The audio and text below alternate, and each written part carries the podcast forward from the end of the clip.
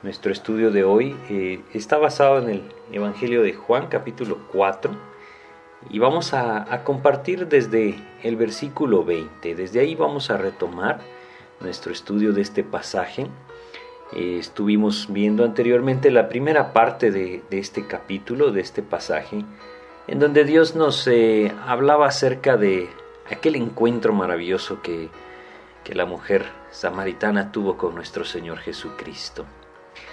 Es una de las cosas que, más debe admirarnos, que más debe llevarnos a un gozo profundo en nuestras vidas, el saber que el Señor Jesucristo está buscando nuestras vidas, que está buscando nuestros corazones y que más allá de todas nuestras necesidades y más allá de todas aquellas cosas que pensamos que pueden llenar nuestras vidas, el Señor Jesucristo es el único que puede dar esa agua viva a nuestro corazón, que puede sustentarnos, saciarnos, llevarnos realmente a sentirnos plenos.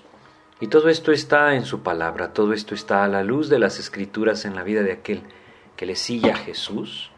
Y es tan importante que nosotros podamos experimentarlo de forma personal. Nunca será, nunca, nunca será igual el poder escuchar la experiencia de alguna persona en cuanto a su llenura en Cristo, que nosotros poderla tener a través de una intimidad con el Señor por medio de la palabra de Dios. Y es ahí en donde se encuentra realmente nuestra necesidad hoy en día, nuestra necesidad como creyentes, nuestra necesidad como, como hijos de Dios, el poder encontrar en el Señor todo lo que nosotros eh, necesitamos, el poder encontrar en Él todo aquello que pues Él mismo sabe que puede saciarnos, ¿no? Y cuán importante es que nosotros meditemos en esto porque hoy veremos eh, empezando este pasaje cómo, el Señor Jesucristo enseña a través de el encuentro que tuvo con esta mujer, esa necesidad de que nuestros corazones, corazones sean genuinos, de que nos acerquemos a Él con toda libertad, con toda honestidad en nuestro corazón, que nuestra vida realmente siga a Jesús y le sirva a Jesús y le alabe a Jesús, no por lo que Él nos pueda dar, sino por quién es Él.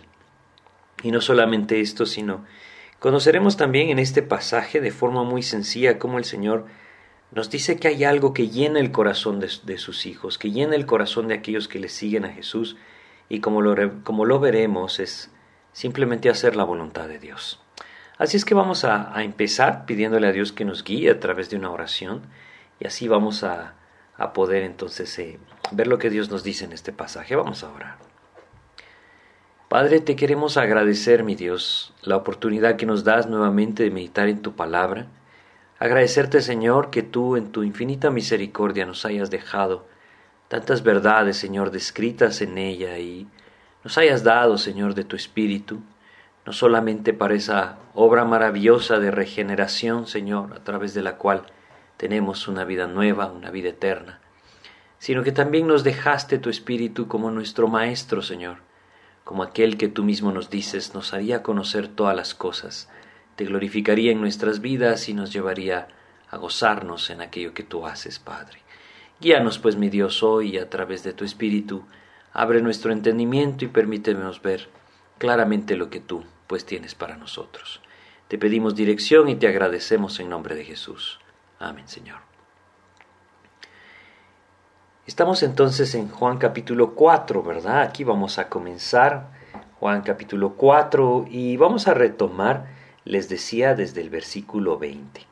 Entonces, solamente para que tengamos eh, eh, fresco lo que está pasando, el Señor Jesucristo va hacia Galilea y en su camino hacia Galilea Él decide pasar por Samaria, es decir, por esta región de Samaria, y se acerca a una ciudad llamada Sicar una ciudad que está cerca de la ciudad de Samaria, en la cual se encontraba a, las afueras de esta ciudad un pozo, el pozo que, que Jacob había construido muchísimos años antes y había dado a su hijo José. Bueno, encontramos entonces que el Señor se encuentra con esta mujer y veíamos cómo él, rompiendo todo paradigma, se acerca a hablar con esta mujer y alcanza su corazón. Y es maravilloso entender que no importa quién seamos, no importa el pasado que tengamos, el Señor puede tomar nuestras vidas y hacer de nosotros nuevas criaturas. Esta mujer Era una mujer de Samaria y los judíos no tenían contacto con los samaritanos, no de esta manera. Ningún judío entraría en una conversación con una mujer samaritana. Es decir, si tan solo pensamos en que dentro de las costumbres y leyes judías eh, estaba la restricción de que un hombre judío no podía hablar en público con una mujer, aunque ésta fuera su propia esposa. Mucho menos un hombre judío podía entablar una conversación a solas con una mujer de Samaria. Sin embargo, el Señor Jesucristo estaba ahí con el propósito de alcanzar el corazón y esto no le detuvo a él. Y esto es una muestra clara de su amor y su gracia hacia nuestras vidas. Esta mujer no merecía nada, como nosotros tampoco merecemos nada de parte de nuestro Señor. No había alcanzado a través de lo que había hecho o a través de sus méritos algo como para que el Señor dijera Voy a pasar por esta ciudad y me voy a encontrar con ella. Simplemente el Señor tuvo compasión de ella, como lo ha tenido de nosotros. Su gracia se extendió hacia esta mujer como una muestra clara de lo que el Señor también quiere hacer en nuestras vidas. Y qué maravilloso es recordar la gracia del Señor y reconocer que no hay absolutamente nada en nosotros que sea merecedor de ese amor del Señor. Es por eso que, por ejemplo, si recordamos un versículo como Efesios, en el capítulo 2 de Efesios, versículos 4 y 5, donde Dios nos dice, pero Dios que es rico en misericordia, por su gran amor con que nos amó, nos dio vida juntamente con Cristo. Perdón, aún estando, eh, aún estando nosotros muertos en pecados, nos dio vida juntamente con Cristo. Y luego agrega, claramente, por gracia sois salvos. Así es como Él lo hizo. Él nos amó. Y aun estando nosotros en nuestros pecados, como esta mujer se encontraba, extendió su gracia y nos alcanzó. Qué maravilloso es poder reconocer al Señor que tenemos. Así es que en esta conversación que el Señor tiene con esta mujer, Él entonces le ofrece agua viva y le dice, si conocieras el don de Dios y quién es aquel que te dice dame de beber, tú le pedirías y Él te daría agua viva. Ella reconoce su necesidad y al reconocer su necesidad entonces le dice, Señor, yo quiero esa agua. Cuán importante es que nosotros reconozcamos nuestra necesidad. ¿Hay algo en este mundo que realmente pueda saciar nuestro corazón, que pueda llenarnos? Es evidente que no. Cada una de estas cosas que el mundo nos ofrece, que aparentemente pueden llegar a llenar nuestro corazón o a saciar nuestra sed interna, es como el Señor se lo describió en Jeremías al pueblo de Israel, cisternas rotas que no retienen agua. Por un poco de tiempo bebemos de algunas cosas que pretendemos que llenan nuestro corazón, pero pronto se vacían. Y nuevamente nuestro corazón vuelve a percibir esa sed que solamente puede ser saciada en Jesús. Así es que cuando Jesús le dice esto, ella reconoce su necesidad y le dice, dame desagua. Pero entonces el Señor guía la conversación hacia aquello que él sabe es necesario. Le dice, bueno, ve y llama a tu marido.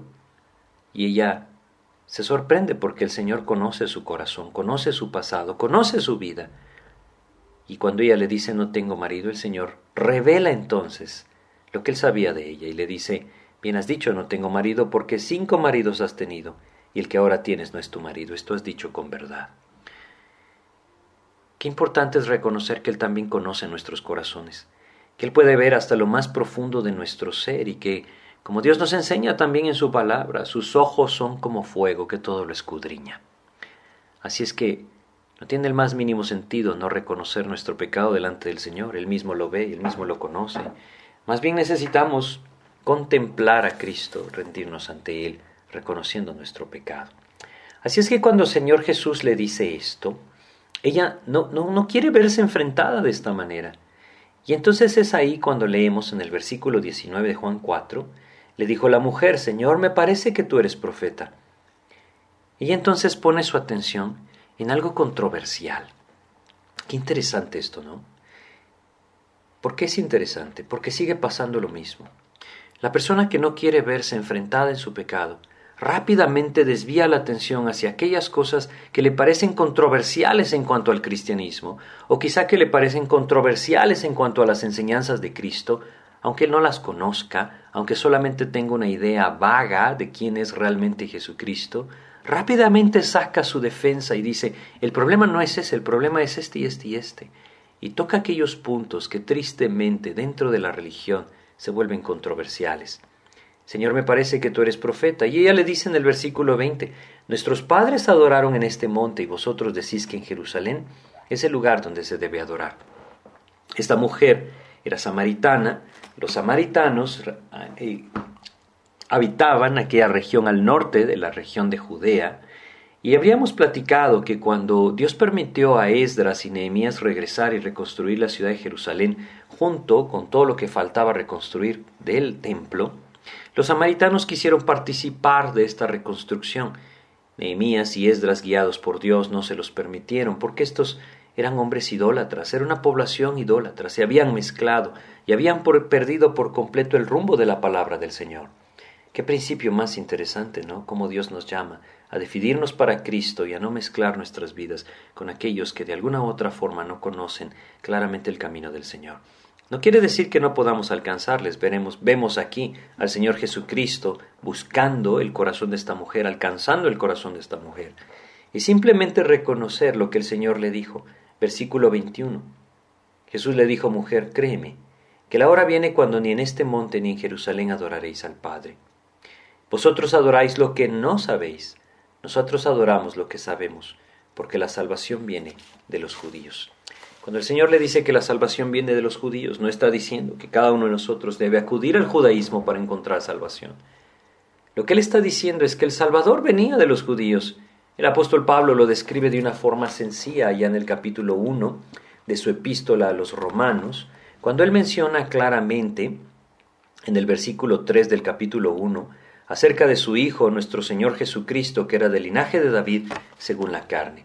A esto se refiere el Señor Jesucristo, Jesucristo era del linaje de David, él venía de, de aquella tribu de Judá, él era parte del pueblo de Israel, la salvación venía de los judíos en el sentido de que Dios usó a este pueblo para traer al Salvador. A eso se refiere el Señor Jesucristo. Pero Él le dice, vosotros adoráis lo que no sabéis. Ellos no sabían lo que estaban adorando, estaban adorando ídolos. Estaban buscando aparentemente servir al Dios verdadero a su manera. Esto nunca funciona.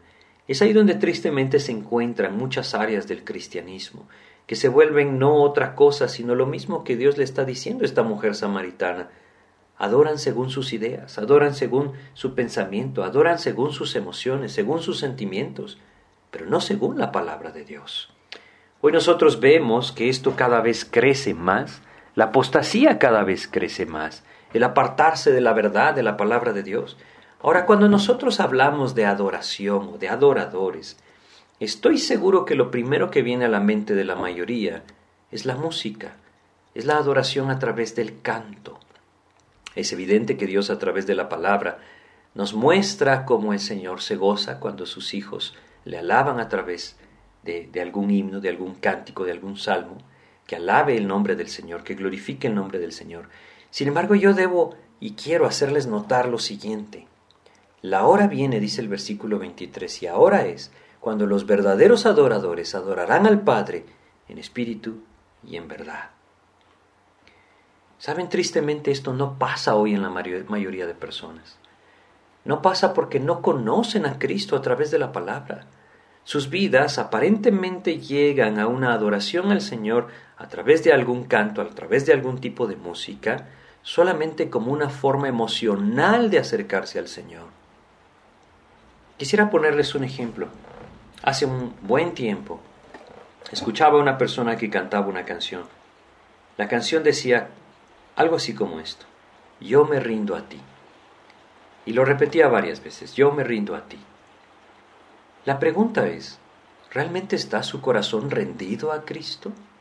¿Puedo yo decirle con toda libertad al Señor Jesucristo, Señor, yo me rindo a ti? Déjenme decirles que si su palabra está lejos de mi vida, que si la vida de oración no es parte de mi relación con el Señor, que si solamente estoy buscando mi propia voluntad y que Él bendiga mis planes, estoy lejos de rendirme al Señor. Y esa manera supuesta de adorar no sería más que una mentira. Así es que lo que debemos entender es que el Señor Jesucristo está apuntando a los corazones, no a otra cosa. No es una forma externa de adoración la que Él está mencionando acá. Está hablando del corazón, un corazón que verdaderamente busca la voluntad del Señor, un corazón que crece en el conocimiento de la palabra Y esto le lleva a crecer en el conocimiento del Hijo, en el conocimiento de aquel que dice adorar. De eso se trata. Así es que debemos ser muy cuidadosos con esto, porque el Señor nos dice en la última parte del versículo 23, porque también el Padre tales adoradores busca que le adoren. Hay una necesidad de reconocer esto, de apartar nuestras vidas completamente de todo tipo de ritualismo emocional. Hoy esto es muy común, muy común.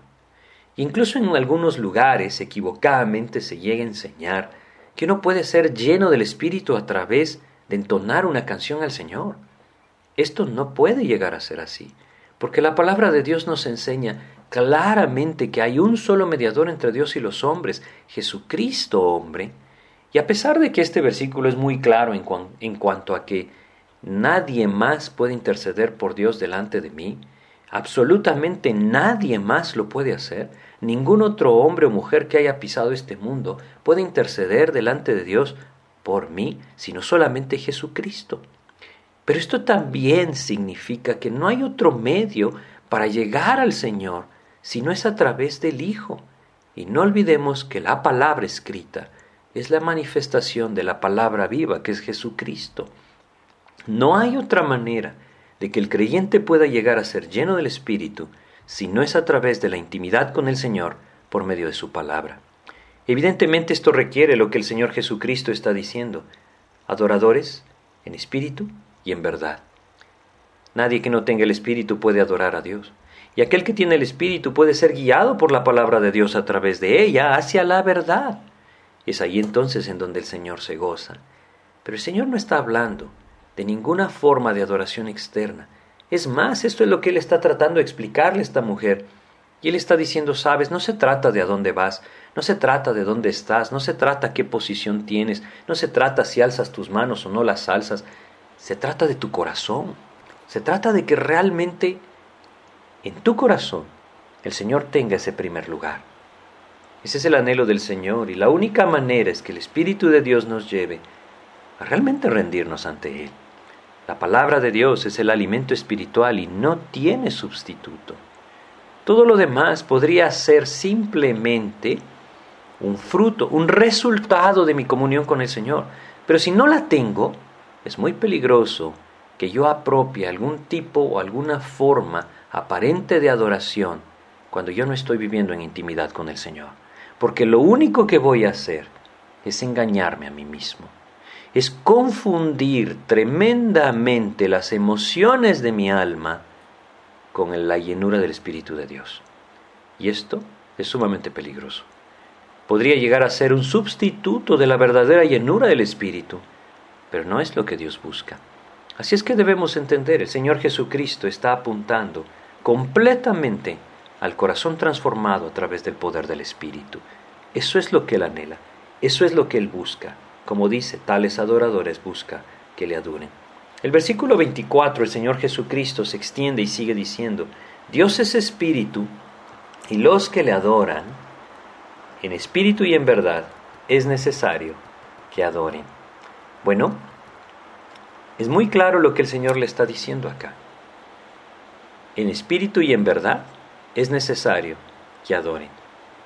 El Señor Jesús enfrentó de una forma muy similar a aquel hombre Nicodemo, cuando le dijo simplemente, de cierto, de cierto te digo, que el que no naciere de nuevo no puede ver el reino de Dios. Los hombres que no tienen comunión con Dios a través del Espíritu de Dios nunca podrán entonces realmente vivir en esa adoración al Señor.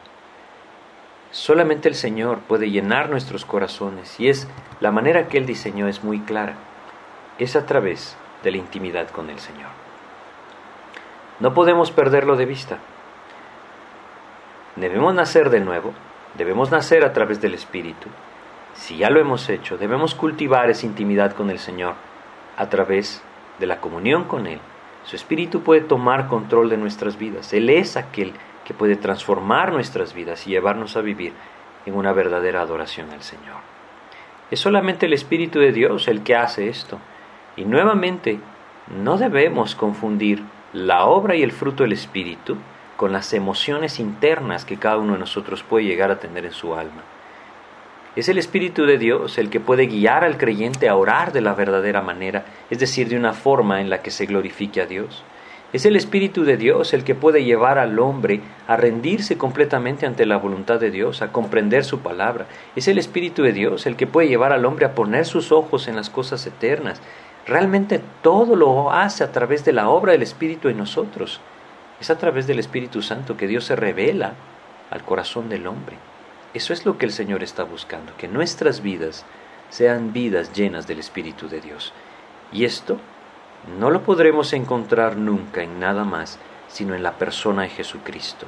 A través de la palabra nosotros nos alimentamos de Él. Así es que el Señor Jesucristo está aquí enseñando esto de una forma muy clara a esta mujer. Hay un alimento, ese alimento es Cristo.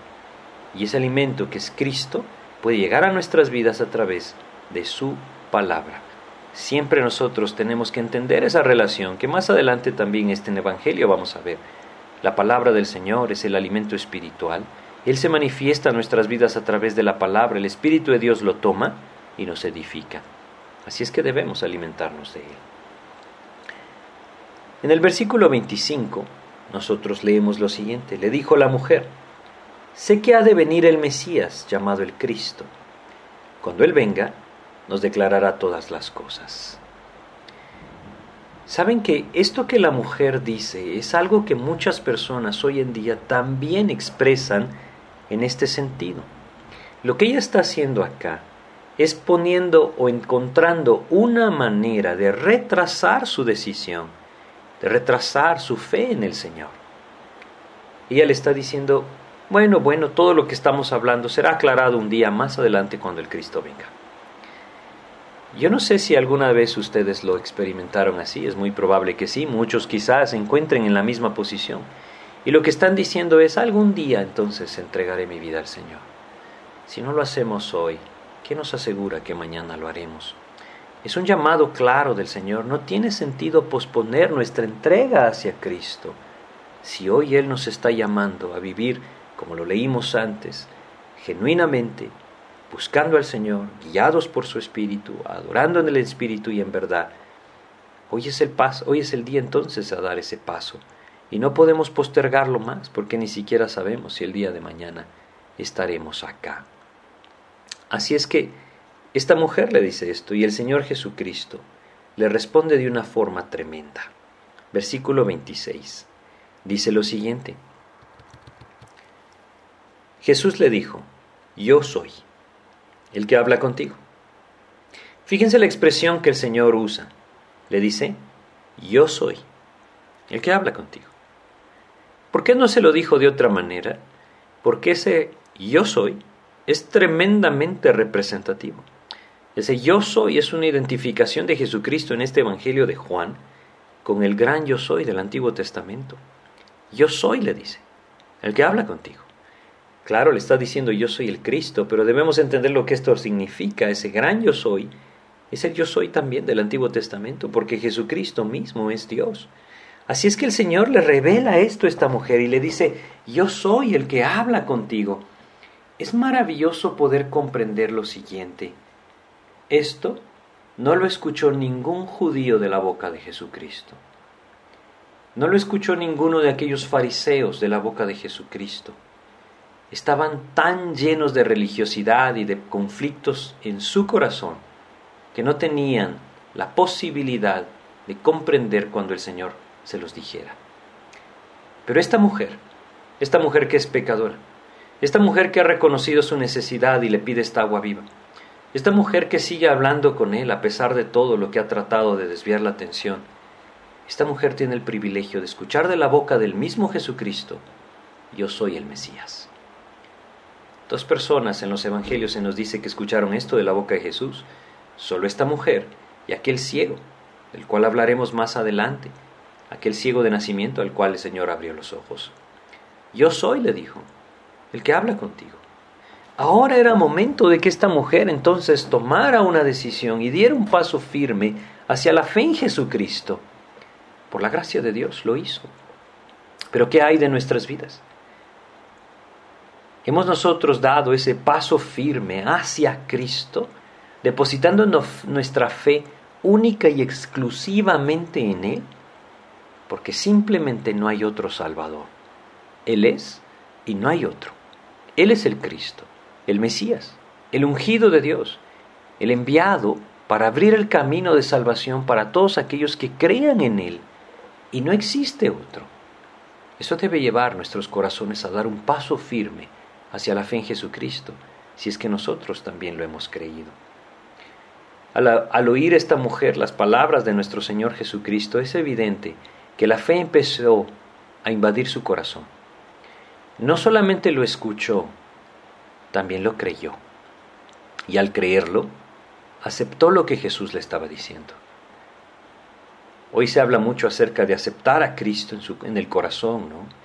Bueno, debemos entender que en Juan capítulo 1, en el versículo 12 nos dice, mas a todos los que le recibieron, a los que creen en su nombre, les dio potestad de ser hechos hijos de Dios. Recibir a Cristo es creer en Jesucristo. Al creer en Jesucristo estoy recibiendo a Cristo. Esta mujer estaba dispuesta a recibir esa noble revelación del Señor.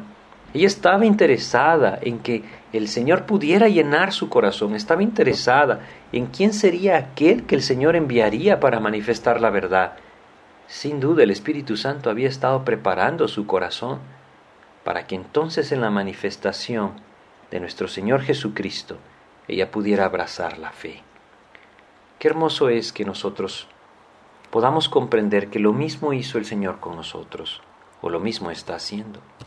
Él está llamando nuestros corazones y si no hemos venido a Él, ese es el momento para hacerlo. Y si hemos venido a Él, debemos reconocer que Él preparó el camino y sigue buscando nuestras vidas, porque Él anhela que nosotros vivamos para Él en espíritu y en verdad. El Señor se manifiesta claramente, yo soy el que habla contigo. Entonces viene una interrupción. Esto es tremendo, ¿no? Muchas veces pasa esto. Ahora regresan los discípulos. No podemos olvidar que los discípulos estaban empezando a conocer el camino de Cristo y había muchas cosas que no entendían, entre estas la importancia de la salvación. Y ahora que vienen, estos hombres no pueden pensar en otra cosa más que lo terrenal y pierden de vista lo verdaderamente importante. Qué triste es ver que muchos hijos de Dios hoy están viviendo así también Ponen sus ojos en todas aquellas cosas que este mundo tiene alrededor, los acontecimientos alrededor del mundo, y pierden de vista lo esencial, la salvación del alma. Cuando los discípulos volvieron, se sorprendieron de lo que encontraron. Se sorprendieron de ver a su maestro hablar con una mujer samaritana. Vamos a leer un poco, versículo 27. En esto vinieron sus discípulos y se maravillaron de que hablaba con una mujer. Sin embargo, ninguno dijo qué preguntas o qué hablas con ella. Esta mujer estaba a punto de rendirse a los pies de Jesús, reconocer que él era el Mesías y como lo veremos más adelante en Juan capítulo 9, como lo hizo aquel ciego de nacimiento, decirle, Señor, yo creo que tú eres el Cristo, yo creo que tú eres el Hijo de Dios. Pero llegan los discípulos y una interrupción se da. Porque sus ojos no están puestos en donde el Señor Jesús los tiene puestos. Es algo que nosotros también debemos reconocer y aprender. Muchas veces nuestra mente nos estorba, nuestro corazón lleno de las cosas terrenales nos estorban y no podemos ver más allá de la necesidad física cuando existe una gran necesidad espiritual. Cuando estos discípulos llegaron, sin duda, entre ellos hicieron gestos o de alguna otra manera de decir, ¿Qué será lo que está pasando acá? ¿Por qué está hablando con ella? Pero nadie dijo nada. Veamos lo que sucedió. Versículos 28 dice, Entonces la mujer dejó su cántaro y fue a la ciudad y dijo a los hombres, Venid, ved a un hombre que me ha dicho todo cuanto he hecho. ¿No será este el Cristo? Qué maravillosa pregunta, ¿no? ¿No será este el Cristo? ¿No será que Él es aquel a quien hemos estado esperando, el Salvador? A mí me dijo todo lo que yo he vivido. Conoce mi corazón. Esta mujer lo entendió. Ella reconoció que Él era el Cristo. Y ahora pasa de ser una mujer pecadora a una misionera entre los samaritanos. ¿No es esto maravilloso? Es exactamente lo que el Señor quiere hacer en nuestras vidas, al alcanzar nuestras vidas. Los discípulos no podían verlo. Esta mujer sí podía verlo. Ellos tenían sus ojos puestos en la comida que en ese momento iban a consumir. Ella tenía puestos sus ojos en la salvación de aquellos que estaban a su alrededor. ¿Dónde estamos poniendo nosotros nuestros ojos? ¿Qué es más importante para nosotros hoy? ¿En qué nos estamos basando? ¿Qué está siguiendo nuestras vidas? ¿Qué hay en nuestros corazones? ¿Hacia dónde se orientan nuestras oraciones? Debemos ver un poco más allá y entender que el cielo, el cielo está por delante. Cuando la mujer se fue, los discípulos entonces empiezan a pedir al Señor que coma. Ya vamos a regresar a estos versículos. Vamos a avanzar un poquito más. Versículo 31 dice, Entre tanto los discípulos le rogaban diciendo, Rabí, come. Ellos no entendían, ellos empiezan a decirle, Señor, tienes que comer algo. Pero el Señor, el Señor estaba gozoso, sin duda que lo estaba. Esta mujer acababa, acababa de albergar la fe en Él a pesar de que ellos no saben nada, no saben lo que está pasando, el Señor les dice en el versículo 32, y es un versículo hermoso, Él les dijo, yo tengo una comida que comer que vosotros no sabéis. Ah, qué tremendo lo que le dice, ¿no? ¿Saben? Hay algo a mí me está llenando. Algo tiene lleno mi corazón. Yo tengo un alimento, yo tengo una comida de la cual ustedes aún no han conocido. Qué maravilloso es cuando el creyente es tomado por Dios y guiado hacia su voluntad. Si alguna vez ustedes han tenido ese privilegio de compartir el Evangelio de Salvación con una persona y han visto a la persona venir a los pies de Cristo, saben lo que el Señor Jesucristo está diciendo. No existe gozo más profundo que ver a una persona venir a los pies de Jesús que reconocer su pecado delante del Señor y reconocer su necesidad de salvación y clamar al Señor diciendo, Señor, perdóname, sálvame.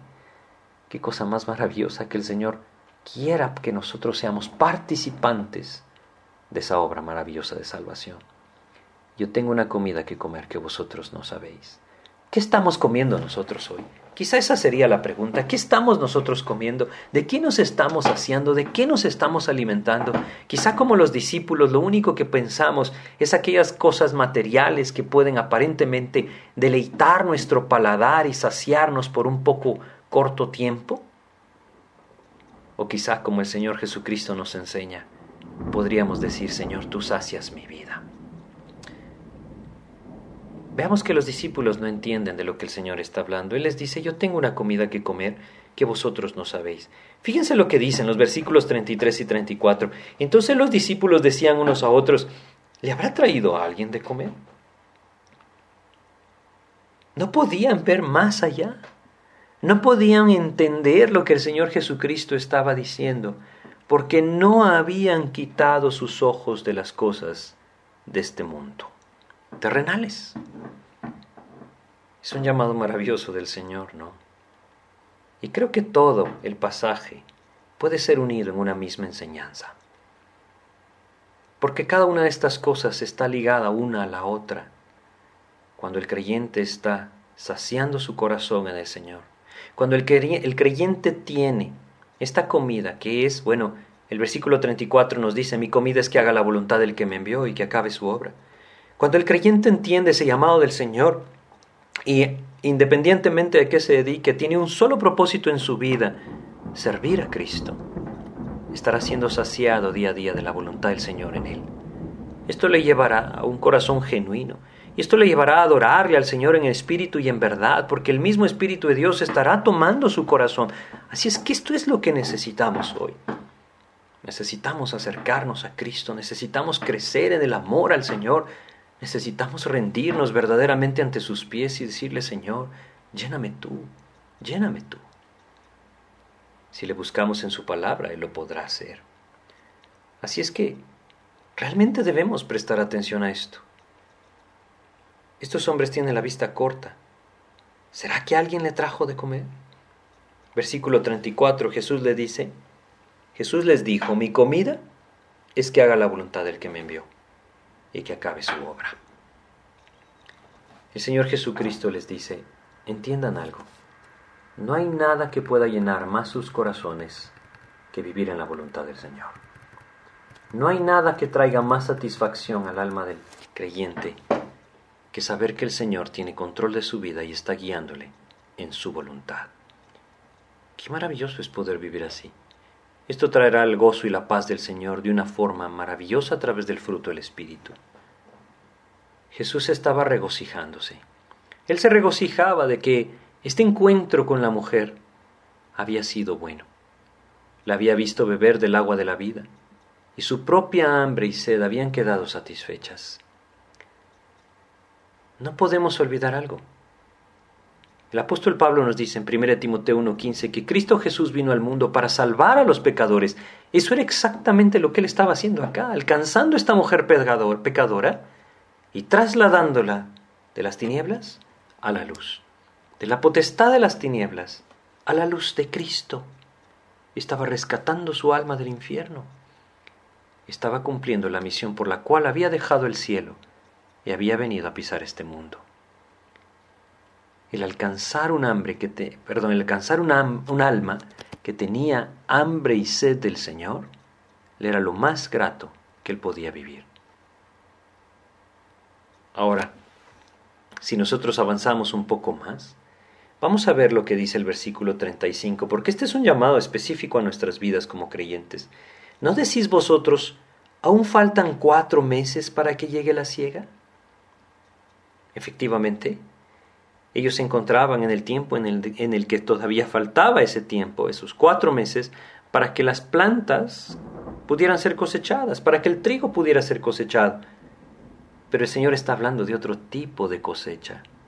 Por eso les continúa diciendo, alzad vuestros ojos y mirad los campos, porque ya están blancos para la siega. Yo quisiera que intentáramos imaginarnos lo siguiente. Regresemos al versículo 30. La mujer les ha dicho a los pobladores de esta ciudad, encontré al Cristo, encontré a aquel profeta prometido de Dios. Y el versículo 30 dice, entonces salieron de la ciudad y vinieron a él. Y yo puedo imaginarme a todas aquellas personas que vienen de la ciudad, caminando hacia Cristo, y Cristo diciéndole a sus discípulos y señalando hacia esta multitud y diciéndoles, alzad vuestros ojos y mirad los campos, porque ya están blancos para la siega. Abran sus ojos, por eso estamos aquí, les dice, y dense en cuenta que estos corazones están listos para cosecharlos para mí. Están preparados, están sembrados, están trabajados. Ahora nos toca cosecharlos. Debemos entender que no siempre el hablar de Cristo es sinónimo de cosechar. Primero debemos muchas veces tan solo remover la tierra.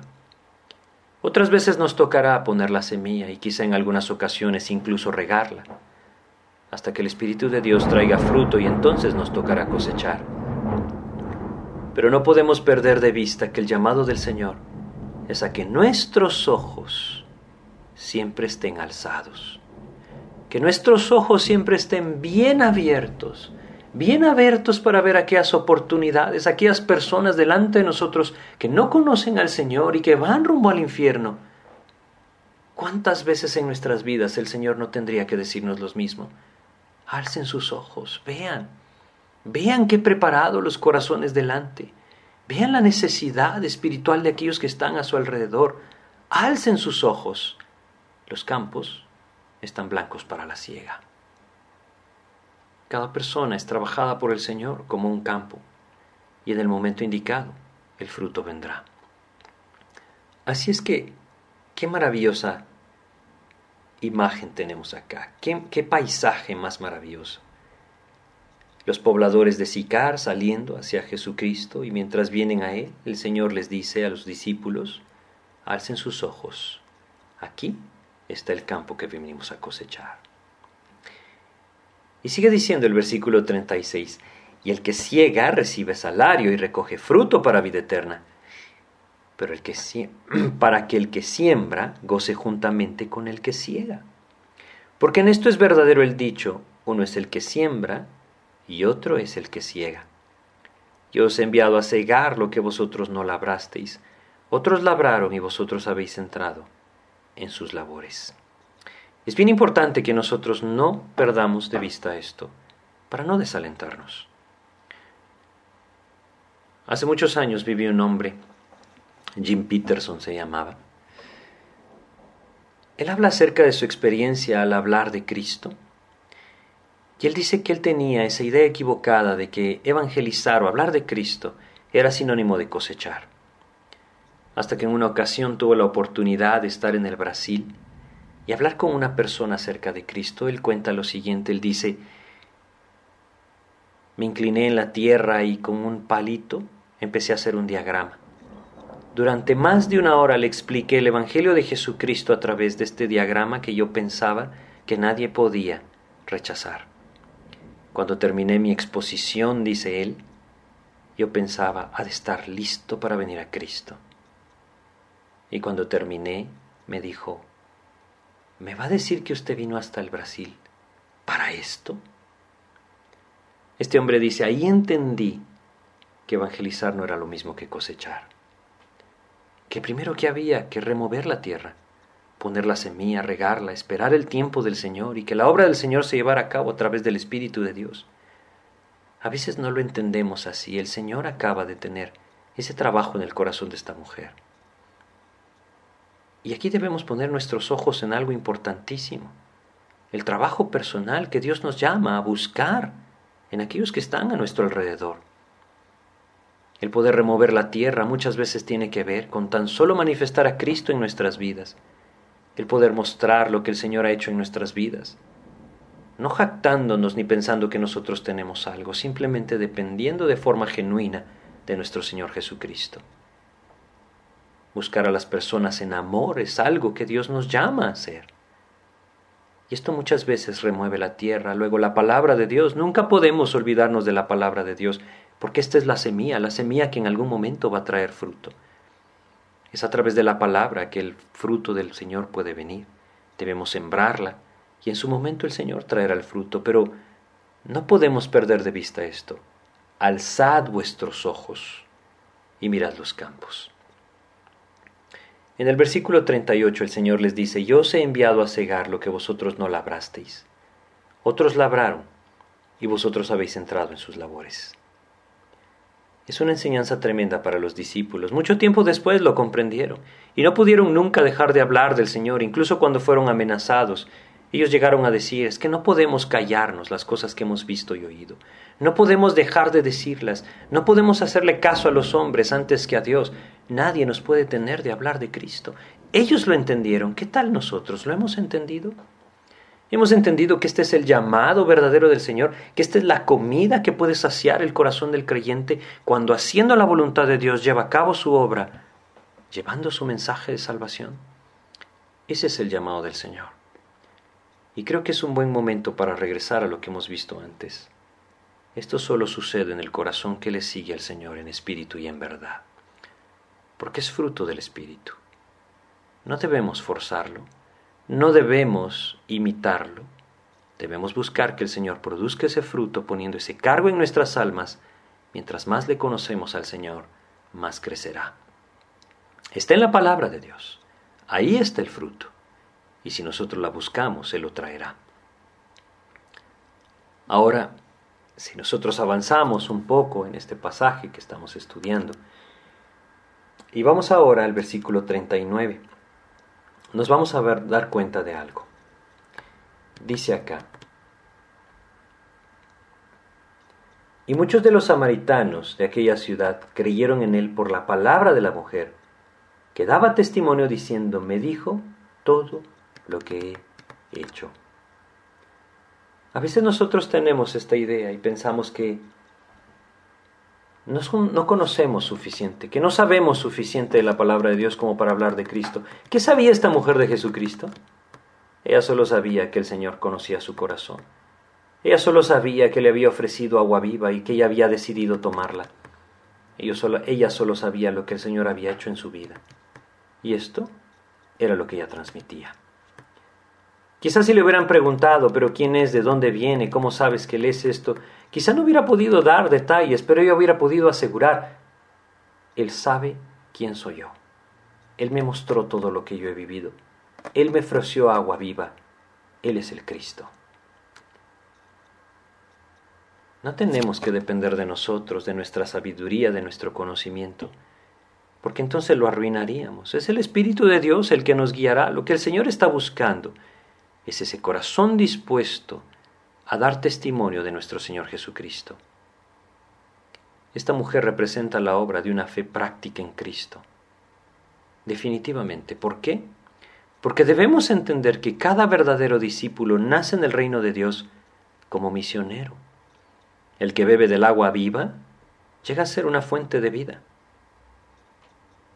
El que sigue bebiendo y bebiendo llega a ser un dador de vida. Por supuesto que no hay nada en nosotros, es a través de Cristo. Nuestra tarea es transmitirla. Así es que Dios quiere que nosotros también prestemos atención a esto. Ella empezó a dar testimonio de aquel que le había dicho, si vienes a mí y bebes, yo saciaré tu sed. Versículo 40 dice, entonces vinieron los samaritanos a él y le rogaron que se quedase con ellos, y se quedó ahí dos días. Y creyeron muchos más por la palabra de él, y decían a la mujer, ya no creemos solamente por tu dicho, porque nosotros mismos hemos oído y sabemos que verdaderamente este es el Salvador del mundo, el Cristo. Cuando empezamos este pasaje, Juan capítulo 4, los samaritanos estaban en obscuridad, completa obscuridad. Cada uno de ellos lleno de sed, sed espiritual, sin conocer la fuente de agua viva que pudiera saciarla. Es precisamente por eso que nosotros leíamos al principio de este capítulo, versículo 4 de Juan 4, y le era necesario pasar por Samaria. Más que una indicación geográfica, este era un propósito del Señor Jesucristo le era necesario pasar por ahí. Le era necesario porque esto había venido él a traer luz al mundo, a saciar la sed de todos aquellos que quisieran beber. El Señor podría decir lo mismo en nuestras vidas, le es necesario pasar por nuestra vida. Él nos quiere saciar, Él quiere traer la luz a nuestras vidas. Si tan solo nosotros ponemos nuestra fe en Él como esta mujer, Él lo hará.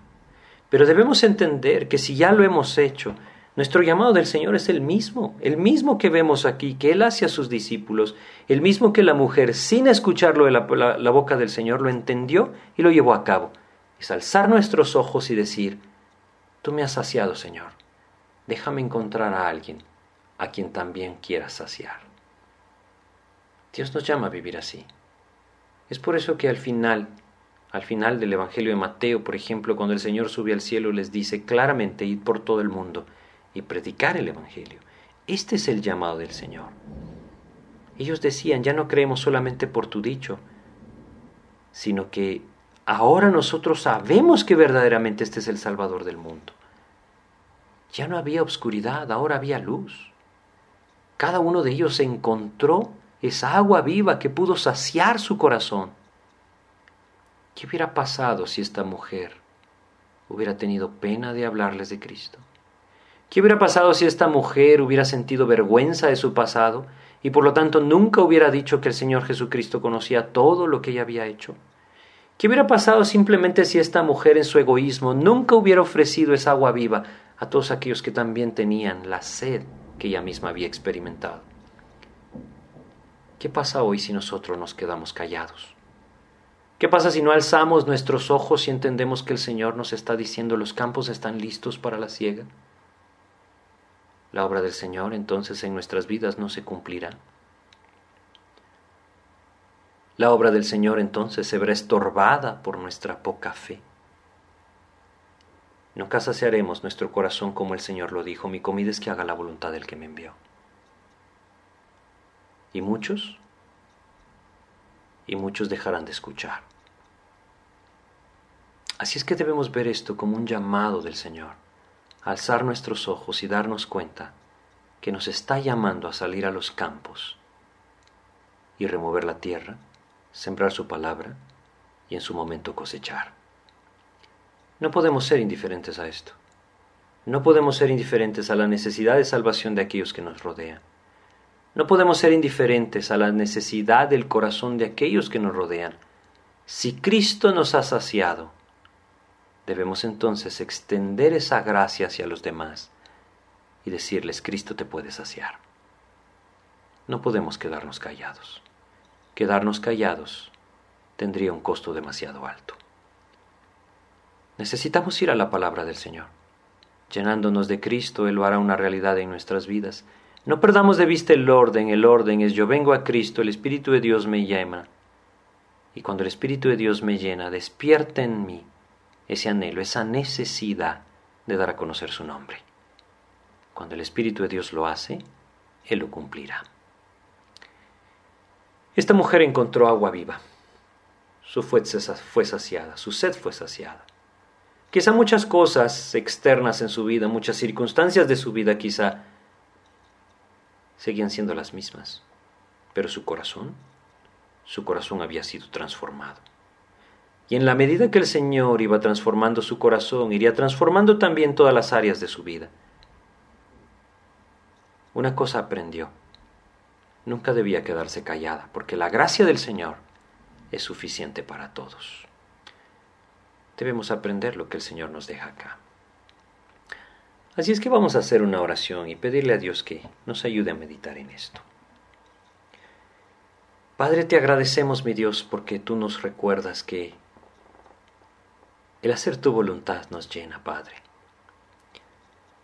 Mi Dios bendito, si tú has saciado nuestro corazón, primero te agradecemos y glorificamos tu nombre y te pedimos, Señor, que nos ayudes a extender esa gracia que hemos recibido hacia la vida de los demás, para que otros puedan escuchar de tu nombre. Mi Dios bendito, ayúdanos a entender que tu llamado es claro, alzar nuestros ojos y prestar atención a aquellas puertas que tú hoy nos estás abriendo para hablar de ti. Ayúdanos a entender que la semilla es la palabra, que no se trata de llevar nuestras ideas, se trata de llevar tu palabra y que a través de tu palabra, Señor, como te lo enseñaste a Nicodemo, puedes llevarnos a un nuevo nacimiento en el poder de tu Espíritu. Enséñanos, pues, Padre, a vivir así. Despierta en nuestros corazones ese cargo, Señor. Llévanos, Señor, como esta mujer, a ser portadores de agua viva, para que otros puedan probarla y puedan venir a ti y puedan saciar sus corazones y encontrar salvación. Ayúdanos tú, Señor. Líbranos de tener la vista tan corta que no podamos ver más allá de las necesidades materiales y entender que hay una mucho mayor, la eterna, Señor. Ayúdanos a meditar en tu palabra. Te agradecemos este tiempo, Señor, y nos ponemos en tus manos en nombre de Jesús. Amén, Señor. Pues muchas gracias por su atención, que Dios les bendiga.